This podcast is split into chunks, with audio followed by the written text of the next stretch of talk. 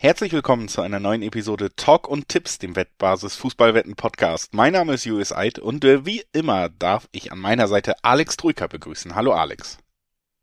Hallo Herr Eid, guten Tag. Guten Tag Herr Trujka. Was steht denn heute auf dem Programm? Heute steht mal wieder eine Podcast-Folge zur Bundesliga auf dem Programm. 29. Spieltag im Elite-Oberhaus des deutschen Fußballs. Ähm, und wir legen los, unter anderem Freitagabendspiel Stuttgart-Dortmund, aber ich glaube, Spannung aufbauschen kann man nur aus der einen Sicht, nämlich der schwäbischen. Aus der anderen, der gelb-schwarzen westfälischen Sicht, ist nicht mehr so viel Spannung, glaube ich, mit Blick auf die Tabelle. Aber mehr dazu kommt ja sicherlich gleich von dir. Mehr. Noch weiß ich nicht, ob nach unten wieder mehr Spaß Das werden wir gleich dazu, besprechen. Aber zuerst genau. äh, werde ich natürlich noch ein paar Hinweise los. Sportwetten sind nicht ab 18, äh, sind ab 18 nicht für Minderjährige geeignet. Und die Angaben, die wir in diesem Podcast machen, das sind Angaben ohne Gewähr, einfach weil sich die Quoten natürlich von Wettanbieter zu Wettanbieter noch verändern können. Zu guter Letzt, Sportwetten können Spaß, aber auch süchtig machen. Wenn das Ganze bei euch zum Problem wird, könnt ihr euch an den Support der Wettbasis wenden, sei es per Mail oder per Live-Chat oder ihr guckt mal auf spielen-mit-verantwortung.de vorbei. Auch da gibt es erste Hilfsangebote. So, damit haben wir also auch das Vorwort erledigt und können tatsächlich direkt mit dem von dir genannten Spiel schon einsteigen. Am Freitagabend empfängt der VfB den äh, BVB. Und äh, ja, die Stuttgarter sind natürlich da mittendrin im Abstiegskampf im Moment in der Bundesliga, während Dortmund, du hast es gesagt, zumindest augenscheinlich äh, komfortabel bei den Champions League Plätzen unterwegs ist. Man hat mittlerweile oder immer noch zwölf Punkte Vorsprung auf den fünften, obwohl da natürlich einerseits immer noch die Frage steht, ob Freiburg wirklich keine Punkte bekommt für das Spiel gegen Bayern. Da wissen wir ja, da ist noch ein Verfahren anhängig. Und auf der anderen Seite, ja, hat man am vergangenen Wochenende mal wieder verloren und mal wieder schlecht gespielt, wohingegen die Stuttgarter mittlerweile seit vier Spielen ungeschlagen sind. Tja, tja, tja, tja. Freitagabend wird spannend. Endlich mal, endlich mal Freitagabendspiel, auf das man sich mal wieder freuen kann. Ich habe das so das Gefühl, das sind nicht immer die klangvollsten Partien. Eher so meistens Abstiegskampf, aber der biedereren Sorte. Abstiegskampf ist es natürlich auch diesmal, denn der VfB Stuttgart ist betroffen, aber der große BVB gibt sich die Ehre. Das ist ein schönes Freitagabendspiel, um in diesen 29. Spieltag zu starten. Ja, und äh, natürlich auch schon in gewissem Maße aussagekräftig, dass man ernsthaft auf diese Paarung guckt. Äh, Borussia Dortmund, der Zweite der Bundesliga, reist bei Stuttgart an, die gerade erst angefangen haben, quasi wieder in den Kampf um den Klassenhalt wirklich einzutreten mit den letzten vier Spielen und davor sogar schon abgeschlagen 17. waren. Trotzdem blickt man auf die Partie und fragt sich, äh, ja, was da möglich ist für Stuttgart. Ne? Also wenn man ehrlich ist und sich Dortmund in den letzten Wochen angeguckt hat, kann man sich schon vorstellen, dass man da auch mal auswärts in Stuttgart verliert. Ja, man fragt sich tatsächlich, finde ich so ein bisschen, wird der BVB wieder stolpern. Es gab das 1 zu 4 gegen Leipzig, das vor allem in der Höhe natürlich blamabel ist. Es liest sich sehr, sehr blamabel, wie ich finde. Ähm, dann gab es das auch eher enttäuschende 1 zu 1 in Köln. Auch nicht unbedingt das prickelndste Ergebnis aus Dortmunder Sicht. Also natürlich absolute, ja, äh, Tiefschläge im Kampf um den Titel. Der Kampf um den Titel ist damit vorbei durch diese Punktverluste. Und man erwischt sich dabei zu fragen, gibt es den nächsten Punktverlust in Stuttgart, um ehrlich zu sein? Ja, auf jeden Fall, einfach weil bei Dortmund auch generell schlechte Stimmung herrscht. Ne? Man hat, man merkt das immer rund um den Verein und auch bei den Spielern selber. Und es gibt ja mittlerweile dann doch auch äh, von zahlreichen Medienanstalten und Journalisten, die da auch dichter am Team sind mittlerweile, die Bestätigung, dass da auch in der Kabine nicht die allerbeste Stimmung mehr herrscht. Und es liegt sicherlich daran, dass man auch unter den eigenen Erwartungen teils zurückbleibt. Das war auch gegen Leipzig der Fall. Ich muss ganz ehrlich sagen, ordentliche Anfangsphase. Aber was man auch direkt gesehen hat, ist zum Beispiel in Erling Haaland, der ja eigentlich gar nicht spielen sollte, so ungefähr wie Marco Rose schon angekündigt hat, dann doch in die Startelf gerückt ist. Bei 100 Prozent ist der ganz sicherlich nicht. Äh, das, das merkst du ihm an. Das hat dem BVB auf drei Punkte gebracht, tatsächlich in Holland in Topform. Den haben sie gerade nicht. Alles drumherum funktioniert natürlich aber auch nur mittelmäßig. Ne? Also Emre Can zum Beispiel, klassisch, äh, ja, als, als Symbolbild der Dortmunder Defensivleistung in dieser Saison. Ein Ballverlust, unnötiger kann man ihn kaum haben eigentlich gegen Leipzig vor dem 1 zu 0. Und so oder 0 zu 1. Und so gerätst du in Rückstand, so läufst du Gegentoren hinterher und das passiert den Dortmundern sehr oft. Wenn wir jetzt darauf gucken, dass die Stuttgarter ja durchaus mit Kalajdzic jemanden haben, der weiß, wo das Tor steht, mit Mamouche jemanden haben, der besser in Form kommt, mit ähm, ja, ein paar Spielern in der Offensive gesegnet ist, die in der Lage sind, Tore zu schießen, dann äh, ist das für Dortmund eigentlich immer schon das erste Gefahrensignal, weil du dich auf diese schwarz-gelbe Defensive in dieser Saison natürlich überhaupt nicht verlassen kannst.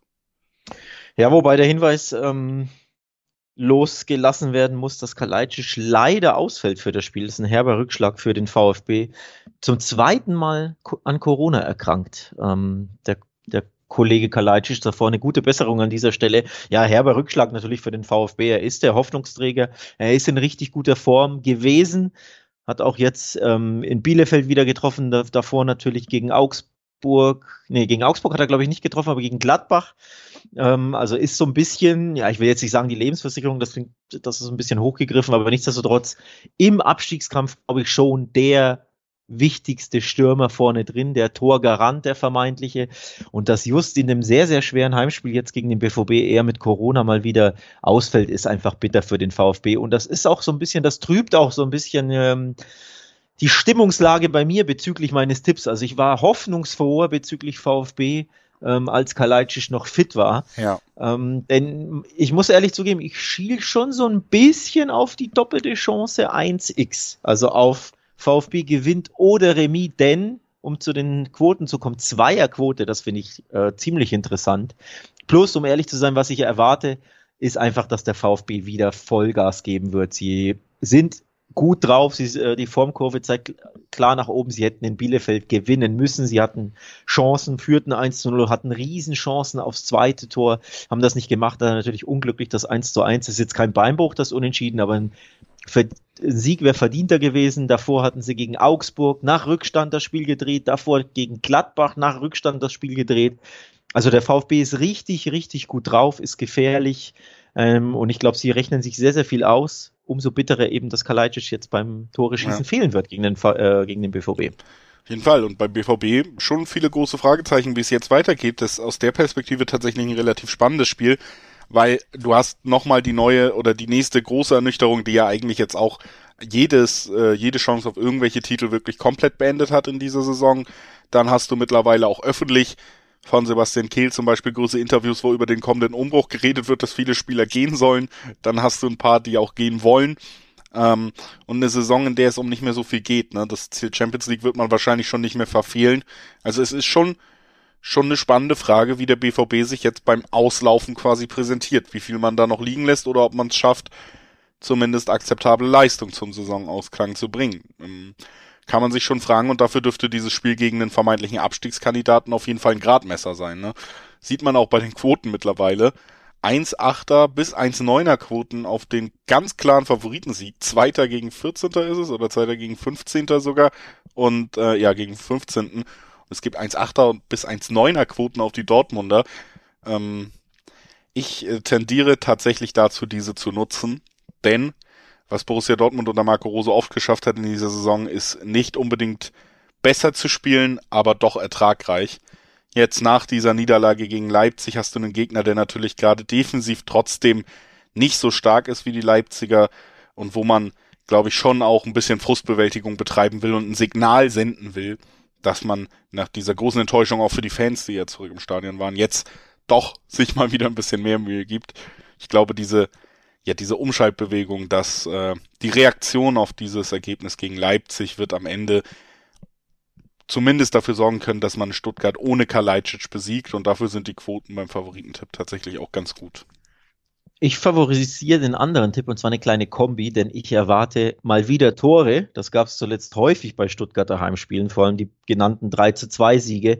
Es war sehr, sehr stürmisch, plus Stuttgart ist hinten einfach immer anfällig. Sie tun sich super, super schwer beim Verteidigen. Das gleiche gilt für Dortmund natürlich auch. Nach vorne hui, nach hinten ziemlich pfui. Von daher erwarte ich tatsächlich einige Tore und die Kombi, die es mir angetan hat, ist beide Treffen und over 2,5. Ähm, das ist das, was ich erwarte. Und dann, ja, ergebnistechnisch kann ich mich schön raushalten, denn das ist wieder so ein Spiel. Wir reden von 2-1 bis 1-2 über 2-2 über 3-2 bis 2-3. Da ist alles drin. Ähm, deswegen ja, die, die Kombi, die hat es mir angetan. Beide und das bei 15 mehr gegen als zwei, fünf ne? Tore. Ja, aber ein schönes Fußball. Ich habe es gesagt. Es wird ein schönes Fußballspiel, glaube ich, am Freitagabend und äh, das untermauere ich mit meinem Tipp. Wie wird denn am Samstag Köln gegen Mainz?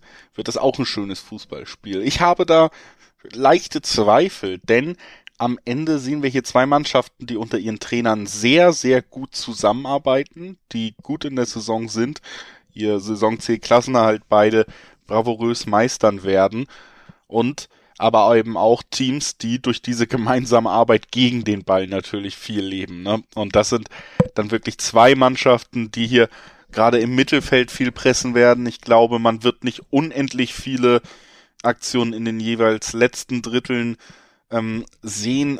Könnte mir vorstellen, dass wir wieder viele, viele Flanken sehen, wenn Köln beteiligt ist. Das ist ja das Mittel der Wahl auf der einen Seite. Mainz hingegen setzt ja eigentlich komplett auf diese Umschaltbewegung über Unisivo, über Burkhardt, also schnelle Gegenstöße, aber flach. Das ist vielleicht so der größte Unterschied in den Offensivbemühungen der beiden Mannschaften. Aber ich sehe sie, was die Kampfbereitschaft angeht, was die Geschlossenheit angeht, halt sehr ähnlich aufgelegt. Ne? Es sind super stabile Absolut. Mannschaften, die als Team gut zusammenarbeiten können. Ich könnte mir vorstellen, dass es deshalb lange zäh wird. Absolut, ähm, gehe ich voll mit. Es ist also ein typisches Mittelfeldduell, das ähm, in die eine oder andere Richtung gehen kann. Der Achte gegen den Zehnten, beide trennen zwei Pünktchen, beide haben eine ähnliche Spielphilosophie. Gut gegen den Ball pressen, umschalten, laufstark sein, bissig sein, sich in Zweikämpfe werfen. Also einfach zwei sehr, sehr, sehr, sehr, sehr unbequeme Mannschaften, von denen es recht viele in der Bundesliga gibt. Beispielsweise Union Berlin ist auch aus dieser Kategorie zu nennen. Und natürlich auch der SC Freiburg passt da ganz gut rein, auch wenn sie einen Ticken äh, erfolgreicher sind, Punkte ausbeutemäßig, aber das sind diese Spiele, ähm, auch Augsburg fällt ja in diese Kategorie, wenn Augsburg, wie man es gestern gesehen hat, also am, am Mittwoch, ähm, vor allem zu Hause, wenn sie ihr, ihr äh, Spiel abrufen können, passen sie da auch sehr gut rein, haben den äh, FSV Mainz 05 2 zu 1 geschlagen in einem äh, Spiel, das auch in jede Richtung gehen kann. Also es hätte auch easy unentschieden ausgehen können, auch Mainz hätte das gewinnen können, dieser unglückliche Elfmeter am Anfang hat natürlich das Spiel komplett beeinflusst. Aber ja, das ist eines dieser Spiel, Teams auf Augenhöhe, Teams mit ähnlicher Herangehensweise und daher natürlich schwer zu tippen. Nichtsdestotrotz gebe ich einen klaren Tipp auf den Heimsieg ab. Also klar deswegen nicht, weil Köln klar gewinnt, sondern weil ich mir recht sicher bin, dass Köln das gewinnen wird. Und ich sage dir gleich auch warum. Erstens, wunderschöne 250er Quoten gibt es auf, F auf den FC. Das lächelt mich an, diese Quote. Und der Grund, warum ich glaube, dass der FC gewinnt, ist darin begründet, dass Mainz englische Woche hat. Durch das Nachholspiel in Augsburg drei Spiele äh, in Folge in dieser Woche und alle drei auswärts. Und ich glaube, das, das, können die Mainzer die tatsächlich mit am wenigsten, ne? Zählen zu den schlechtesten Auswärtsmannschaften der Liga, aber im Gegenzug eben zu den besten Heimmannschaften der Liga. Deswegen haben sie sich in der Tabelle ja trotzdem so gut positioniert, aber auswärts will es eigentlich überhaupt nicht klappen, muss man wirklich Ja. sagen, wenn man die Saison weiterhin betrachtet, dann ist das aus Mainzer Sicht ein Faktor, der sich bis jetzt nicht wieder liegen ließ. Ne? Zu Hause klappt's Ja. und auswärts sehr, sehr selten. Auswärts klappt's auch selten mit dem Tore schießen. Deswegen äh, prinzipiell bin ich bei dir. Ich könnte mir auch den Kölner Heimsieg vorstellen. Die holen ja auch ihre meisten Punkte zu Hause, kommt auch noch dazu. Kann mir sogar auch vorstellen, wie gesagt, trotzdem eine, eine organisierte Mannschaft mit den Mainzern, dass es nicht wahnsinnig spektakulär wird. Ich sehe hier ein Spiel, wo nicht unbedingt beide Mannschaften treffen. Und das ist äh, tatsächlich auch darin begründet, dass Mainz auswärts sowieso selten trifft, dass Köln dieses Spiel auf jeden Fall kämpferisch annehmen wird, es wahnsinnig schwer machen wird. Und dann haben wir zwei Einserquoten auf beide Teams treffen Nein. Das äh, finde ich ähnlich lukrativ wie deine Quote auf die Kölner und ähnlich realistisch wie dein Tipp auf die Kölner. Ich wollte nur noch mal was anderes einbringen. Ja, natürlich. Ähm, nee, also nochmal, drei Auswärtsspiele in Folge für die fast schon chronisch auswärtsschwachen Mainzer in dieser Saison. Wobei man sagen muss, sie haben eigentlich für die eigenen Verhältnisse zwei richtig gute Auswärtsspiele hingelegt in Gladbach und jetzt in Augsburg nur eben nur ein Pünktchen mitgenommen. Also da wäre auch wesentlich mehr drin gewesen. In Gladbach hätten sie auch gewinnen können in der Schlussphase, hatten Riesenchancen auf den Siegtreffer und ähm, das 1-2 in Augsburg nochmal war auch sehr, sehr unglücklich, allein auf dieses, aufgrund dieses Elfmeters. Plus auch da in der, in der ähm, Schlussphase gab es auch eine Riesenchance auf den Ausgleich, den Gikiewicz gehalten hat. Also grundsätzlich glaube ich, werden die Kölner wieder alles rausfeuern und wahrscheinlich wieder ebenbürtig sein, so von der Leistung.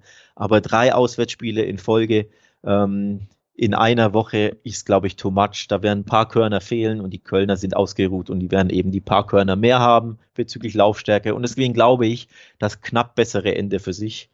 Und deswegen bei 2,50er Quoten lautet mein Tipp Heimsieg Köln. Ich bin äh, sehr gespannt, wie dein Tipp beim nächsten Spiel äh, lautet, denn äh, dort empfängt der FC Bayern den FC Augsburg. Und der FC Augsburg hat das Hinspiel gewinnen können, also das schon mal die erste Nachricht.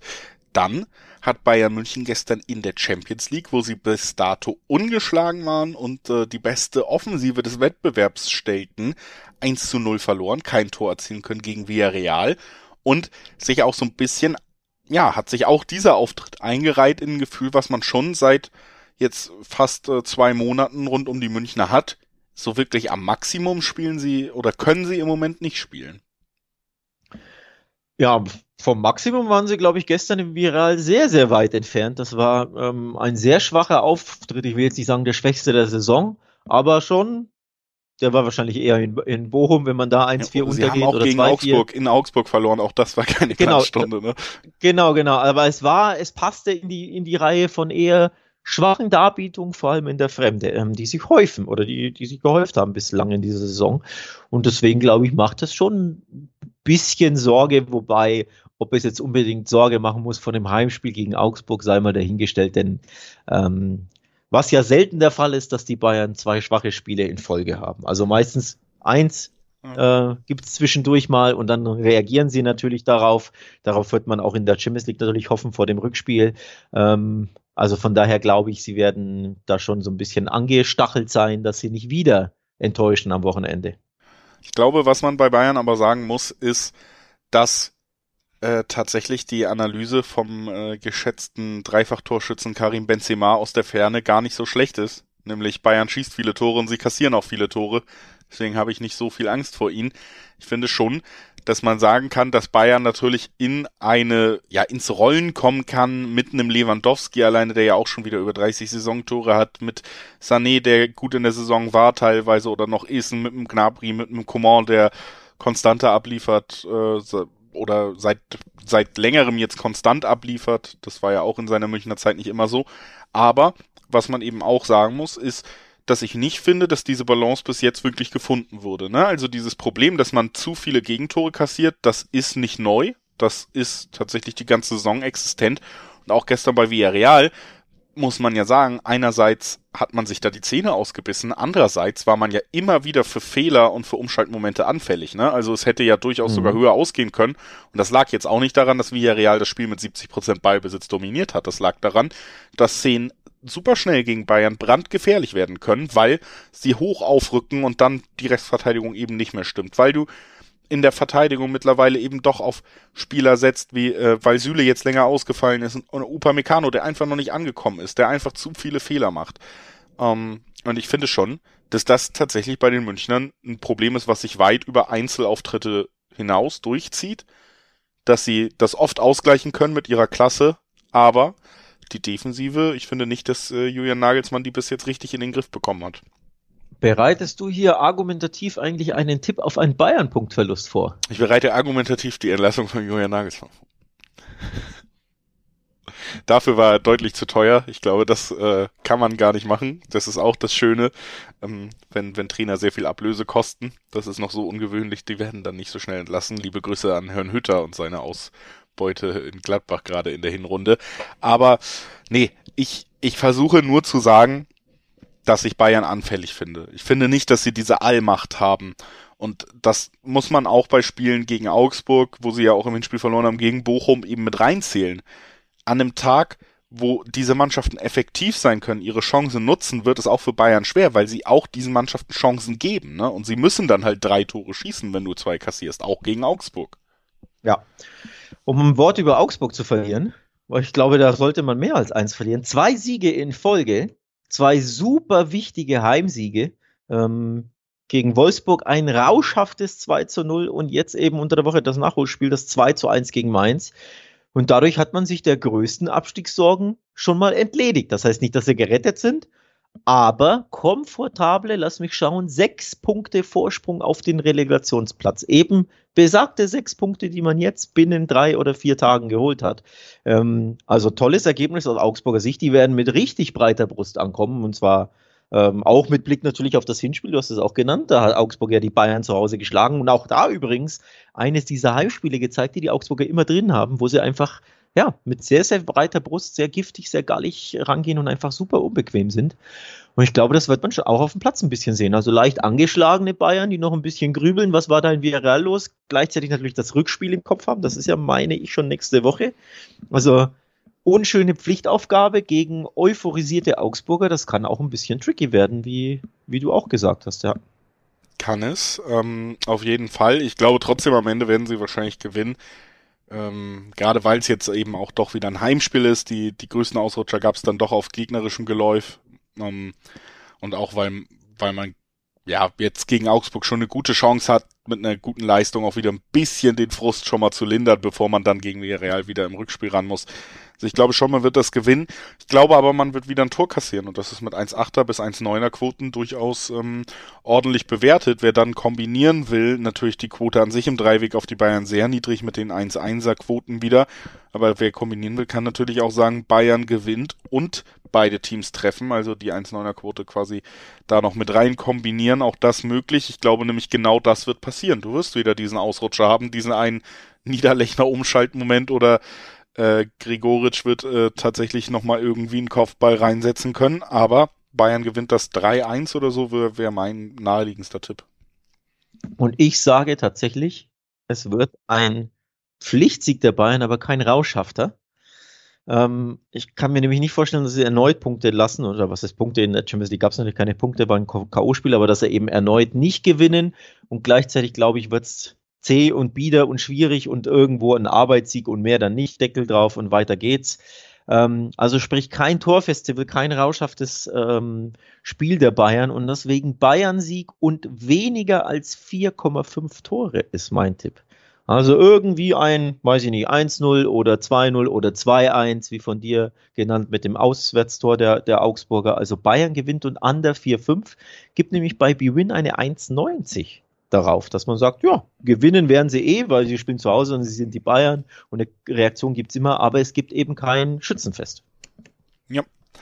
Ein schöner Tipp, den ich durchaus teile und äh, was ich auch mit euch teilen will, ist die Tatsache, dass wettbasis.com eine sehr tolle Website ist. Da könnt ihr euch nämlich auf wirklich so gut wie jedes Sportevent ausreichend informieren und vorbereiten. Also nicht nur auf die Bundesliga, das auch. Ihr könnt natürlich nochmal nachlesen, was andere Experten und Kollegen und Kolleginnen von uns von der Wettbasis da über die kommenden Spiele denken. Aber es gibt auch News, die relevant sind. Es gibt Vorausblicke, wie gesagt, auch nicht nur auf Fußball-Events und Fußballspiele, sondern auf jede andere größere Sportveranstaltung, die so ansteht, plus gleich Vorbereitung, wo gibt's die besten Quoten, was wären sinnvolle Tipps.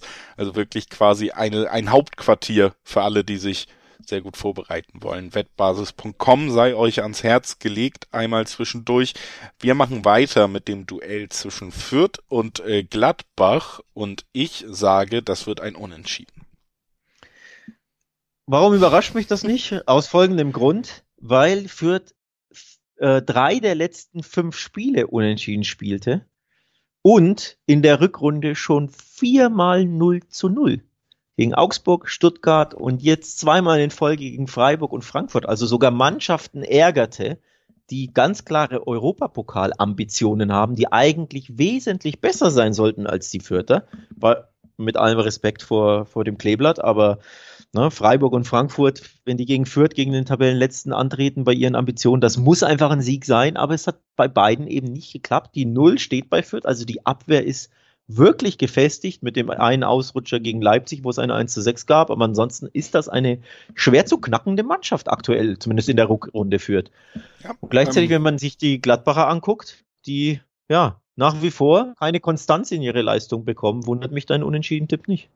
Genau das ist der Punkt. Ne? Wir haben hier keine Mannschaft, die in der Lage ist, so gut aufzutreten, wie, wie, ähm, wie es nötig wäre, um Fürth zu knacken. Fürth verabschiedet sich wirklich beeindruckend. Aus der Liga muss man sagen, was die, was die Defensivleistung in den Spielen größtenteils über die Rückrunde angeht, hat man wirklich diese Stabilität geschaffen, die man in der Hinrunde gebraucht hätte, um jetzt noch mitten im Rennen zu sein, um die Plätze in der Bundesliga. Leider ist es zu spät passiert, aber sie haben es zumindest gemacht und sie verabschieden sich ja mit fliegenden Fahnen, könnte man sagen, was die Leistung was die Stabilität angeht. Also ich finde das tatsächlich, ähm, muss man auch sagen, dass diese Unentschieden, die du auch gerade genannt hast, die resultieren aus einer langfristigen Entwicklung und daraus, dass sie das spielerisch defensiv sehr gut machen und nicht aus Zufällen. Auf der anderen Seite hast du Gladbach, wenn die nicht Jan Sommer hätten, hätten sie am vergangenen Wochenende wieder gegen Mainz verloren. Dann wäre, ja. dann wäre ja. der, äh, wie soll man sagen, der kurze Lauf mit den zwei Siegen zuvor auch äh, komplett wieder gekippt. So gab es noch ein Unentschieden, aber wie gesagt, besten Dank an den Schlussmann, muss man da, glaube ich, aus Gladbacher Sicht sagen. Und das zeigt ja auch wieder, ich, Gladbach wird in dieser Saison nicht mehr zu einem komplett funktionalen Team werden. Ja, die Instabilität, die Launenhaftigkeit, die Inkonstanz ähm, begleitet Gladbach das die ganze Saison und es, das macht es natürlich auch so grundsätzlich so unfassbar schwer, diese Mannschaft zu tippen. Gefühlt ähm, ohne dass ich da Buch führe, aber gefühlt habe ich mich bei dieser Mannschaft häufiger vertippt als bei jeder anderen. Ähm, also es ist einfach, man weiß, man weiß nicht, was man bei Gladbach bekommt, ohne Wenn und Aber. Das ist einfach so, so schwer. Ne, man hat es übrigens schön zusammengefasst, glaube ich, gegen Stuttgart gesehen, wo sie zur Halbzeit, meine ich, 2-0 führen oder grundsätzlich 2-0 führen und dann einfach 2 zu 3 noch verlieren beim davor vorletzten oder, oder drittletzten ähm, die Führung aus der Hand geben und auch völlig verdient 2-3 führen, weil sie gefühlt keine sieben Pässe mehr an den Mann bekommen und keinerlei Entlastung mehr in Stuttgart. Und das fasst das einfach zusammen. Sie haben das Potenzial und ja, sie können natürlich locker 2-0 in Fürth gewinnen und das muss der Anspruch sein, aber du weißt einfach nicht, was du bei den Gladbachern bekommst. Sie können da einfach auch wieder 0-0 spielen oder sogar 0-1 verlieren, weil sie dann wieder einen ihrer schwachen Tage erwischen. Ähm, Gladbach ist schwer zu tippen und deswegen gefällt mir auch diese Quote von 1,70 auf den Gladbacher Sieg gar nicht, auch wenn sie natürlich Favorit sind, weil es nach wie vor Fürth ist. Aber das ist mir auch zu, zu niedrig, um es anzuspielen, um ehrlich zu sein. Wenn da eine Zweierquote wäre, wäre ich eher dazu bewegt gewesen zu sagen, ja, ein bisschen riskant, aber Gladbach sollte die, ähm, die Klasse haben, da zumindest einen Arbeitssieg einzufahren und dann lohnt sich's von der Quote. So 1,70 ist mir zu niedrig, deswegen halte ich da die Finger davon, um ehrlich zu sein. Und grüble, was man da tippen kann. Es gibt Zweierquoten auf beide Teams treffen. Nein, das finde ich tatsächlich interessant, weil ich mir bei diesem Spiel im Endeffekt sogar vorstellen könnte, dass kein Team trifft. Also, dass wir das doppelt erfüllen, diesen Tipp. Und da finde ich die Quote dann tatsächlich auch recht hoch. Ähnlich interessant äh, sind bei Over-Under die Underwetten. Unter 2,5 Tore gibt 220er, 230er Quoten. Da wäre ja sogar noch das 2-0, was ein überraschend deutlicher Sieg aus Gladbacher Sicht für mich wäre zum Beispiel. Selbst das wäre noch mit drin. Trauen, trauen wir das denn zu? Einen klaren Sieg diesen Gladbachern, diesen. Nein, äh, eben nicht. Ne? Also für das mich wäre, es, ja für mich könnte wirklich ein Treffer diese Partie entscheiden. Deswegen kann ich mir auch unter 2,5 Tore gut vorstellen. Für die, die weniger Risiko gehen wollen, ist ja sogar noch unter 3,5 Tore bei diesem Spiel mit 1,50er Quoten wirklich eine interessante Möglichkeit, gerade für Kombischeine, weil du da eine 1,5er Quote mitnehmen kannst. Die, also, da bin ich schon sehr zuversichtlich, dass die eintreffen wird. Ne? Mehr als drei Tore bei diesem Spiel, schwer schwer. Ähm, vor allem deswegen schwer, weil ja die Vierter jetzt auch nicht dafür bekannt sind, reihenweise viele Tore zu schießen. Ja, sie schießen gerne mal das eine, ähm, wobei jetzt einmal in Folge eben gar keins. Null, beide Spiele 0 zu 0, aber dann eins gegen Bochum, eins gegen Leipzig, eins gegen Köln und auch sogar eins gegen die Bayern haben sie schon geschossen. Also dieses eine Tor kriegen sie schon hin. Ähm, und das ist tatsächlich so ein bisschen das, was ich mir vorstellen kann, dass sie wirklich dieses eine Tor schießen, weil die Gladbacher so instabil hinten sind. Also einfach zu sagen, völlig im Dreiweg sich äh, raushalten, aber einfach zu sagen, ja, die Vierter werden treffen, kann man ja auch beim einen oder anderen äh, Wettanbieter tippen. Ähm, das ist so etwas, was ich mir äh, grundsätzlich vorstellen kann. Ja, ich glaube auch noch anschließend sehr gute Möglichkeit hier mal wieder zu gucken, was was bringt es, wenn wir sagen, zur Halbzeit wird es unentschieden stehen, weil ich könnte mir vorstellen, das Spiel wird durch einen Treffer entschieden und die fallen ja meistens dann doch eher im Verlaufe später. Also auch noch eine Möglichkeit. Wir gehen weiter zum nächsten Spiel, was sicherlich auch wahnsinnig attraktiv sein wird. Wolfsburg empfängt Bielefeld und damit wieder mal zwei Mannschaften im Abstiegskampf, denn Wolfsburg schafft und schafft es nicht, sich da frei zu schwimmen. Die stecken immer noch mit drin, mittlerweile sogar Augsburg vorbeigezogen eine Situation, die sehr an Werder Bremen im letzten Jahr erinnert und wie das ausgegangen ist, das wissen wir und das weiß auch der Trainer von Wolfsburg, also die Vergleiche sind naheliegend. Und jetzt muss man gegen Bielefeld ran, die tatsächlich ihre Durststrecke zumindest so beendet haben, dass sie nicht verloren haben am vergangenen Wochenende, haben 1-1 gespielt in einem wichtigen Spiel gegen Stuttgart und sie haben Tor geschossen. Auch das war ihnen, glaube ich, vier oder fünf Spiele am Stück nicht mehr gelungen. Also Bielefeld leicht aufsteigende Formkurve, aber natürlich der, der große Klos-Schock, der sich schwer am Kopf verletzt hat während des Spiels ähm, und natürlich jetzt auch fehlen wird. Ne? Und das ist eine Mannschaft, die, die wenig bis keine Tore schießt in den letzten Wochen, dann auf diesen Spieler, den man zumindest bei Standards gerne auf dem Platz gehabt hätte in den Schlussminuten, auch verzichten muss. Natürlich ein weiterer Rückschlag tatsächlich.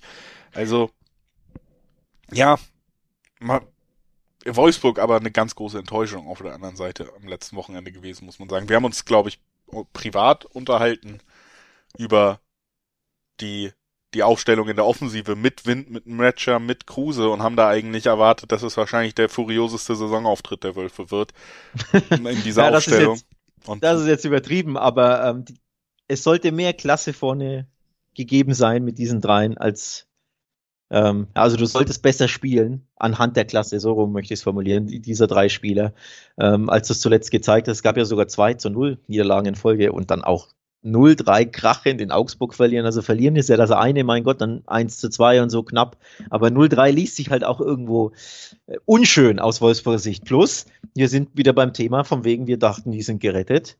Ähm, nachdem sie ja zwischenzeitlich einen ganz guten Spurt hingelegt haben und von fünf Spielen drei äh, gewannen und nur eins verloren haben gegen Hoffenheim. Und das war ja auch, ein, ich glaube, ein späte Niederlage nach Rückstand. Also auch da, das hätte ja auch unentschieden ausgehen können. Aber jetzt wieder drei Niederlagen in Folge. Und schon bist du doch wieder da unten angekommen, beziehungsweise nie wirklich rausgekommen. Ja, es sind noch fünf Punkte Vorsprung auf Bielefeld, aber lass Vielleicht nach just, diesem Spieltag nur noch zwei, ne? Genau, lass eben just dieses Spiel jetzt in die Hose gehen im direkten Duell gegen Bielefeld. Lass mal die Stuttgarter ein bisschen punkten. Lass eben Bielefeld bei dir gewinnen, was mich überhaupt nicht ausschließen möchte. Und dann steckst du richtig, richtig, richtig unten drin und äh, ja, dann wird's kribbelig beim Herrn Kofeld. Also ich möchte das auch gar nicht ausschließen. Hm. Ähm, ja. Denn dafür war der, war der Auftritt in, in Augsburg zu leblos so ein bisschen. Mein Problem bei diesem Spiel ist schon, dass ich Wolfsburg am Ende qualitativ ähm, vor Bielefeld sehe und was man jetzt auch sagen muss, ist, dass Bielefeld einfach auch in keiner guten Verfassung ist. Ne? Also wenn du dir da die Formkurve anguckst, dann gab es jetzt mal einen Punkt und das war wirklich das große Aha-Erlebnis der letzten Wochen. Ein Tor, ein Punkt, das ist das, was Bielefeld wochenlang überhaupt nicht geschafft hat. Jetzt ging es mit dem Erweckungserlebnis sozusagen los, aber ich finde, sie, sie haben mich noch nicht wieder so überzeugt. Sie sind auch überhaupt nicht gut in der Saison und dann triffst du eben auswärts auf ein Team, was prinzipiell zumindest individuell besser ist als du. Also ich sehe sie da tatsächlich, äh, sehe ich schon Wolfsburg als Favorit. Mein Problem ist aber, dass das mit irgendwie im Schnitt 1,6er Quoten mir zu niedrig bewertet ist dafür, dass Wolfsburg halt auch nicht gut ist. Also ein Tipp auf Wolfsburg ist ja immer in dieser Saison mit einem Risiko verbunden. Und dafür ist mir die Quote ehrlich gesagt nicht hoch genug, um dieses Risiko einzugehen. Ja, verstehe ich natürlich voll, völlig. Ähm, man muss ja auch dazu sagen, dieser Punkt gegen Stuttgart war ja auch schmeichelhaft. Ich finde, die Niederlage wäre das verdientere Ergebnis gewesen. Und dann reden wir von der nächsten Niederlage und dann reden wir von, es geht richtig steil in die zweite Liga für die Arminia. Aber so haben sie ein absolutes, oder ein absolutes Endspiel nicht, aber schon ein kleines Endspiel, ähm, bei dem sie plötzlich wieder den Kopf aus der Schlinge ziehen können. Nichtsdestotrotz erwarte ich tatsächlich ein sehr biederes Spiel, ähm, bei dem nicht unbedingt Tore auf beiden Seiten oder und oder in Hülle und Fülle fallen. Sprich, beide treffen Nein, finde ich sehr interessant. Bei teilweise 1,90er Quoten. Ich meine, das ist die Höchstquote bei Bet365. Also, dass nicht beide Teams treffen, ähm, ist der Tipp, den ich in, sehr interessant finde bei diesem Abstiegskrimi, der, glaube ich, nicht sonderlich prickelnd wird für den neutralen Zuschauer, was so Tore, Torraumszenen etc. anbelangt. Ja. Ich glaube, am Ende wird Wolfsburg ein bisschen mehr fordern und vielleicht das eine Mal durchbrechen können. Eher als Bielefeld, weil ich sehe sie da eben. Eine wackelige Wolfsburger Defensive, klar. Aber ich sehe Bielefeld nicht als das Team, was sie so unter Druck setzen wird, ne? Oder kann einfach. Das haben wir die ganze Saison gesehen. Also, das ein paar Probleme mehr auf Bielefelder Seite, obwohl Wolfsburg so enttäuschend ist in dieser Saison. Deswegen schließe mich da mal an. Glaub auch, ähm, es könnte durchaus sein, dass wir sehr wenig Tore sehen. Deswegen das sowieso ein naheliegender Tipp. Andererseits natürlich auch vielleicht doch in Kombination mit dem Favoritentipp mit den Wolfsburgern, die ich am Ende mit den drei Punkten dann doch sehe. Wir gehen weiter zum nächsten Spiel, Alex, und das ist das Duell zwischen Hertha BSC und Union Berlin, also ein Derby. Berliner Stadtderby. Ähm, endlich ein Derby, das man so nennen darf. Auch, dass du so nennst, weil ihm du absegnest, dass man es Derby nennen kann. Ja, schönes Berliner Derby. Ähm, weiß gar nicht, ob es so schön wird für die Hertha, denn die hat ja nicht die besten Erinnerungen an dieses Derby, wenn ich sie müssen spielen, bevor sie gefändet werden. Äh, das ist eine andere Geschichte. Ähm, der Kollege Windhorst äh, sorgt dafür Schlagzeilen. Das wollen wir aber jetzt gar nicht thematisieren. Machst ja nicht so ganz in unserem Podcast. Plus ist natürlich auch sehr äh, zwielichtig und undurchsichtig, was da mal wieder hinter den Kulissen abgeht. Wir wollen lieber aufs Sportliche blicken und sportlich gesehen wird das, glaube ich, ziemlich haarig für die Hertha gegen weiterhin sehr, sehr unbequeme Unioner. Ja, also man muss schon sagen, und das haben wir ja jetzt auch schon oft genug gesagt, Union Berlin ist in der Rückrunde sicherlich nicht auf dem Höhepunkt äh, ihrer Bundesliga-Karriere bis jetzt als Verein. Seit dem Aufstieg äh, gab es wenig so, so schwache Phasen wie zwischenzeitlich nach dem Kruse-Wechsel. Aber man hat schon das Gefühl, dass sie sich tatsächlich wieder ein bisschen mehr gefangen haben, wenn man auf die letzten Spiele guckt. Äh, gegen Wolfsburg hat man 1-0 verloren, war aber nicht schlechter. Gegen die äh, Stuttgarter hat man sehr, sehr spät erst den Ausgleich kassiert, war über weite Strecken bisschen besser drin und ja, dann das 4-0 gegen Bayern bei Bayern. Wie gesagt, immer so ein bisschen außer Konkurrenz. Zuletzt dann endlich mal wieder der Sieg. Ivoni trifft. Auch das funktioniert wieder gegen die Kölner, die ja auch unangenehm sind. Und es war ein, tatsächlich ein Vintage Union Berlin Spiel. Sie haben einfach den Gegner so entnervt, am Ende ein Tor gemacht und ich glaube, als das Tor fiel, wussten sie, heute reicht dieses Tor. Wir lassen hier nichts mehr zu und das kann dieses Team einfach und das ist natürlich auch ein großer Vorteil gegen eine Mannschaft wie Hertha BSC, die eigentlich nicht so wirklich kann.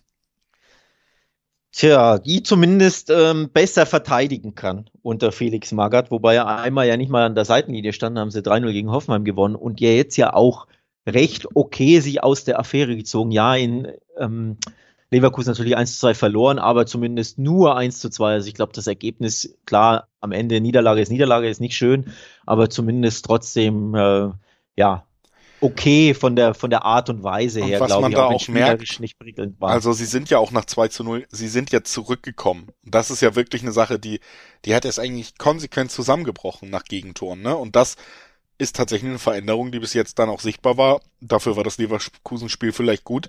Gute Mannschaft geht gegen sie 2-0 in Führung. Was machst du? Du schießt erstmal den Anschlusstreffer und du strahlst tatsächlich eine Entschlossenheit aus. Du bleibst im Spiel. Und das, das hatten sie sehr lange nicht. Und ich glaube, dass es einstellungstechnisch tatsächlich irgendwas Gutes bewirkt hat, dieser Trainerwechsel bei der Hertha. Und das macht das Derby auch deutlich interessanter.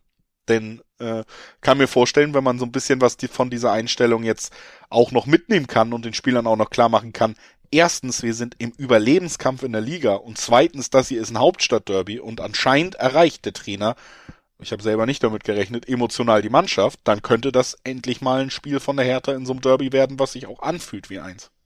Ja, äh, da gehe ich tatsächlich mit. Ähm, kleines Wort noch zu den direkten Vergleichen, weil ich es vorhin äh, ganz kurz angerissen hatte. Union hat das Hinspiel gewonnen, 2 zu 0 an der alten Fasterei. Und letzte Saison gab es ein Unentschieden, also zwei Spiele, zwei Derbys in Folge ungeschlagen Union. Das ist für die Union ja, glaube ich, schon Pokal eine tolle mit Bilanz. reinnehmen dieses Jahr, dann haben sie da auch gewonnen. Genau, dann war da noch das Pokalspiel ähm, nach Verlängerung, ne, meine ich. War das nicht Verlängerung? Nee. Nein. Ach so, ja, nee, da das kam war ja spät wieder ran, so ein bisschen, aber eigentlich war es ah, sogar ja, ja, deutlicher als das 3-2. Richtig, richtig, es war das 3-2. Ich hatte mich, hatte mich getäuscht, ja. Immerhin, letzte Saison hat die Hertha gewonnen zu Hause, wenn ich mich nicht täusche. Also zumindest da ähm, Erfolgserlebnis. Aber genau, die letzten drei Spiele, dreimal Union mit dem durchaus respektablen Ergebnis, zwei davon gewonnen, eins unentschieden. Also es zeigt schon auf, so wirklich bequem fühlt sich die Hertha da in diesem Derby nicht, wo man ja normalerweise ne, als größerer Verein schon der Favorit ist, aber eine Favoritenrolle gibt's in diesem Spiel nicht. Nee, und äh, deswegen ist es auch durchaus ein aus dem Fenster lehnen, aber das muss ja auch ein, zweimal pro Podcast passieren. Ich sage, Hertha BSC gewinnt dieses Spiel. Das Ui, ist mein Tipp. 280 bis 290 gibt's da. Das sind ziemlich, ziemlich saftige äh, Quoten, die es auf den Heimsieg gibt. Ich traue mich nicht, äh, Julius. Ich gebe es ehrlich zu. Ich verstehe das, dass man das tippt, weil unter Magath Formkurve ist schon positiv und Union ist einfach eine biedere Mannschaft. Die kann natürlich auch da 0-1 verlieren durch einen Standard. Es würde ja irgendwie passen, ne? Irgendein reingewirkter Standard mal wieder. Ähm, drei davon waren es ja gegen Hoffenheim. Es, das 3-0 liest sich ja grandios, aber es waren ja drei Standardtore.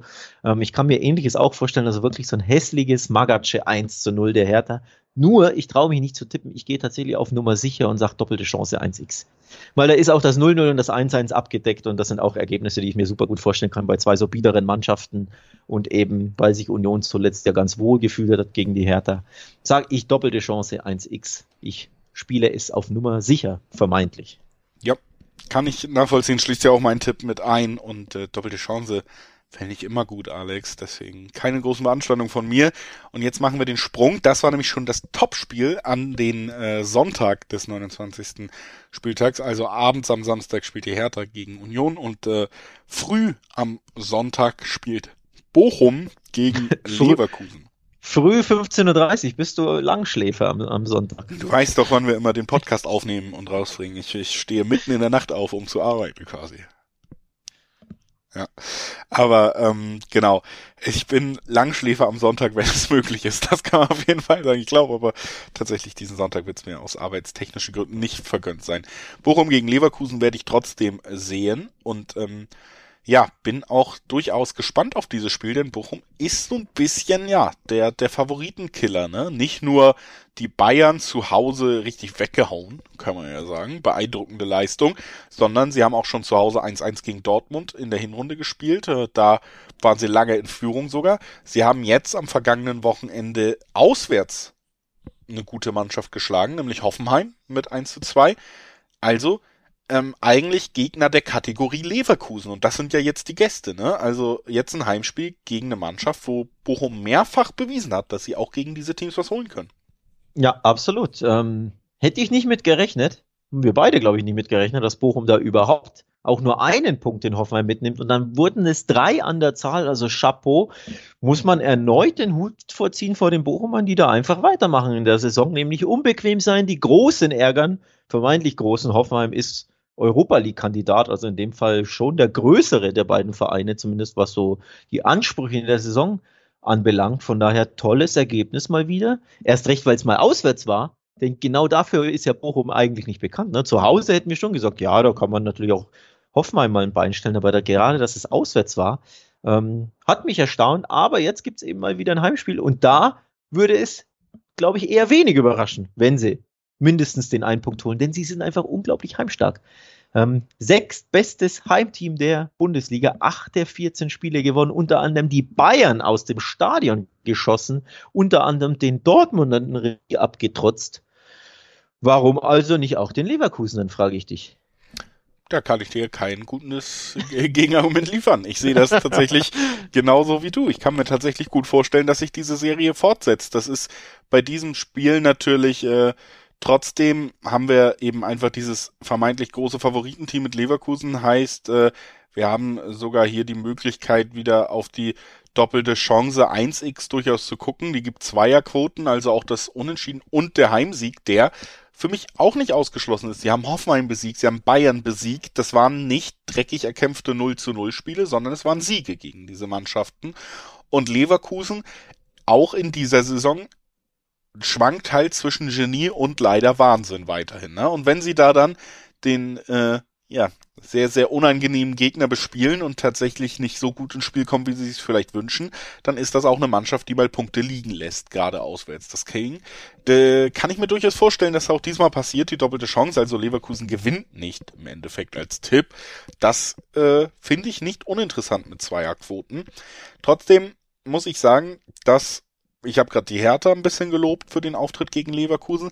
Ich muss auch Leverkusen ein bisschen loben, weil im Gegensatz zu diesen schwankenden ja, Auftritten in der Saison, wo man dann auch äh, öfters ja 2-0-Führung verspielt hat noch und so, hat man diesmal die Führung über die Zeit gebracht und das auch ja mit einer gewissen Reife beziehungsweise Abgezocktheit. Am Ende hatte man mehr Fouls als die Hertha. 13 zu 11 Fouls in diesem Spiel.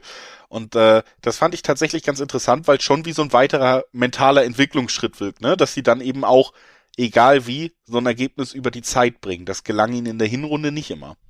Ja, wobei ich nicht weiß, ob ich jetzt äh, es loben möchte, dass Leverkusen zu Hause nach Führung einen Sieg gegen die Hertha über die Zeit bringt. Wenn du jetzt was gegen äh, taktische Fouls hast, dann weiß ich auch nicht. Das ist doch also so sehr Pep loben würde ich, Masterclass. Dafür, würde ich sie dafür nicht wollen, wie du. Ähm, nichtsdestotrotz, okay, Weiterentwicklung. Sie haben es nicht hergegeben, immerhin. Ich muss mich übrigens kurz korrigieren. Ich habe mich vorhin in der Tabelle verguckt.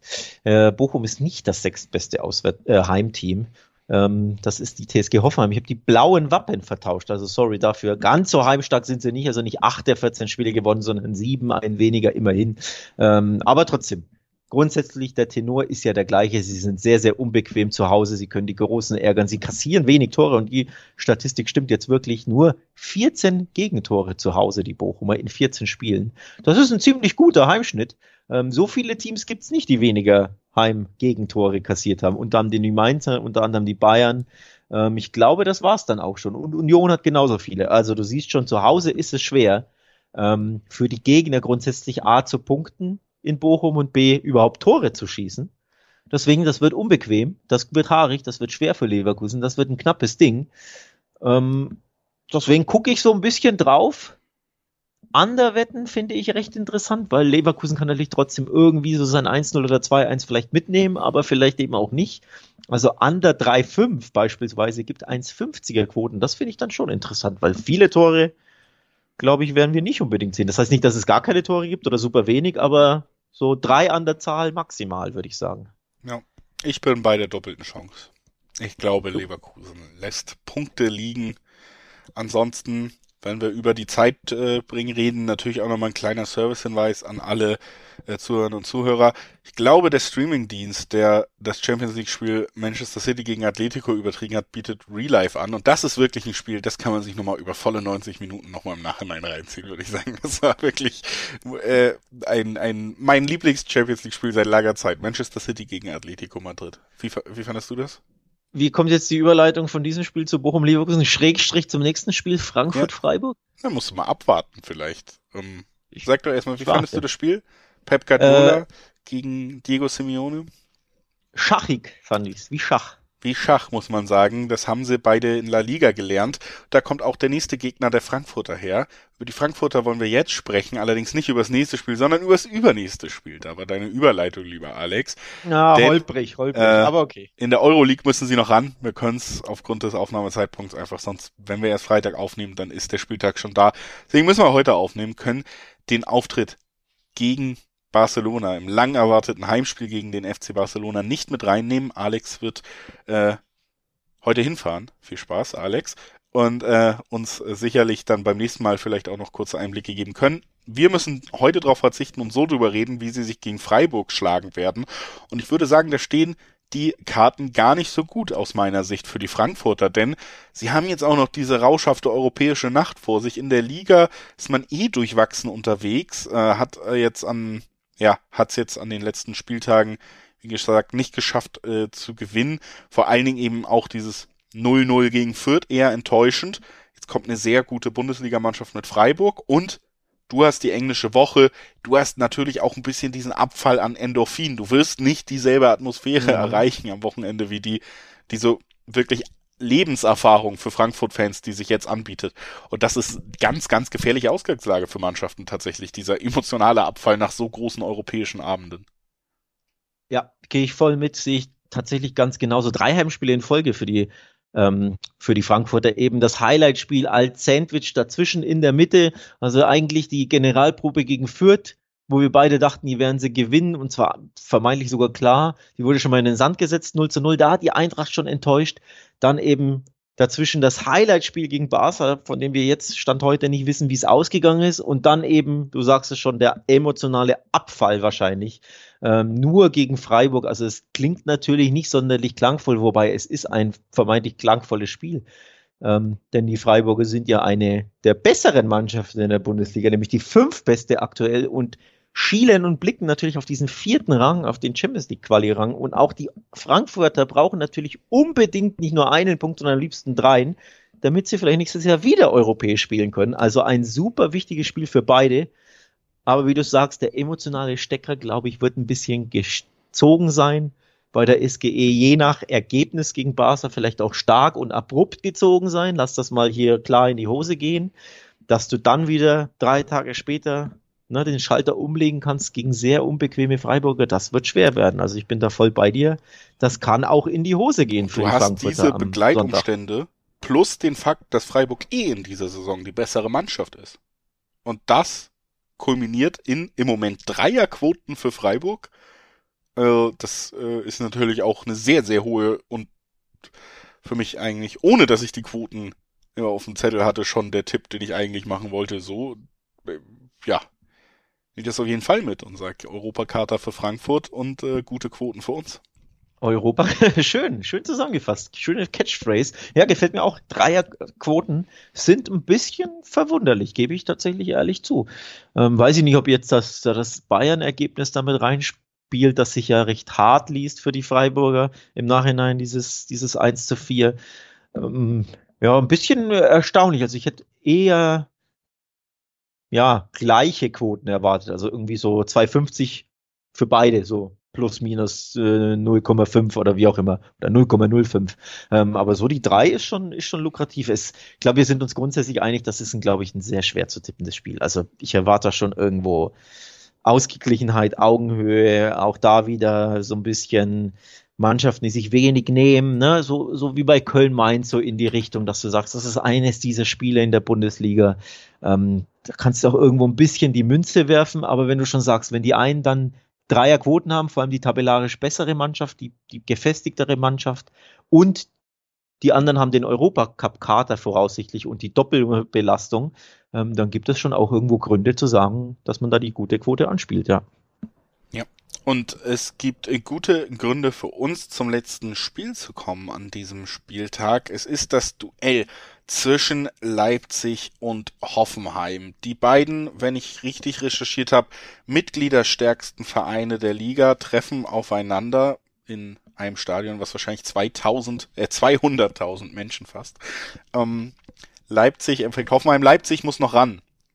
Auch äh, wie Frankfurt in der Euroleague. Das als erster kleiner Disclaimer. Ansonsten muss man aber sagen, Leipzig top aufgelegt, während Hoffenheim sich mal wieder ihre ergebnistechnische Auszeit nehmen, wie alle vier Wochen so gefühlt. Ja, und bei Leipzig ist einfach das Thema wieder hm, schwer zu wissen, mit welcher Form, mit welcher Personaldecke man in dieses Spiel geht, weil man das einfach immer mit auf dem Schirm haben, Schirm haben muss, dass am Donnerstagabend eben dann noch gekickt wird und wer weiß wie. Ähm, das macht es natürlich schwer, aber oder schwerer, wobei so schwer, glaube ich, tun wir beide uns beim Tipp gar nicht. Ich denke, wir gehen da schon stark auf den Heimsieg. Denn es ist irgendwo auch ein bisschen pflichtig für die Leipziger, oder? Nicht? Ja, ich habe äh, leichte, leichte Troika-Vibes in mir, verspüre ich. Ich habe das Zucken, dass ich gerne beim letzten Spiel hier aufs Unentschieden gehen würde, wenn ich ehrlich bin. Oha! Ähm, Oha! Das liegt daran, dass ich Hoffenheim auch sehr gut finde, wenn sie gute Tage haben. So, ähm, ich geb, muss dir aber schon recht geben, dass wir natürlich auf der einen Seite mit Leipzig die deutlich formstärkere Mannschaft haben, die beste Mannschaft der Rückrunde. Wenn man, glaube ich, gesamt auf die Liga guckt und sich alle Auftritte anguckt, kann man das so zusammenfassen. Ergebnistechnisch lagen sie da lange mit Dortmund gleich auf, was die Rückrundentabelle angeht, aber auch da dürfte man vorbeigezogen sein mit dem genau, direkten ich, Sieg. Ich wollte ne? gerade sagen, brauchst einfach nur auf die Rückrundentabelle ja. blicken. Das haben sie die, die meisten Punkte. Drei mehr als äh, Bayern und drei mehr als Leverkusen. Also 26 an der Zahl. Acht der elf Rückrundenspiele gewonnen. Also auch faktisch schlicht und greifend die beste Rückrundenmannschaft. Ja. Jo.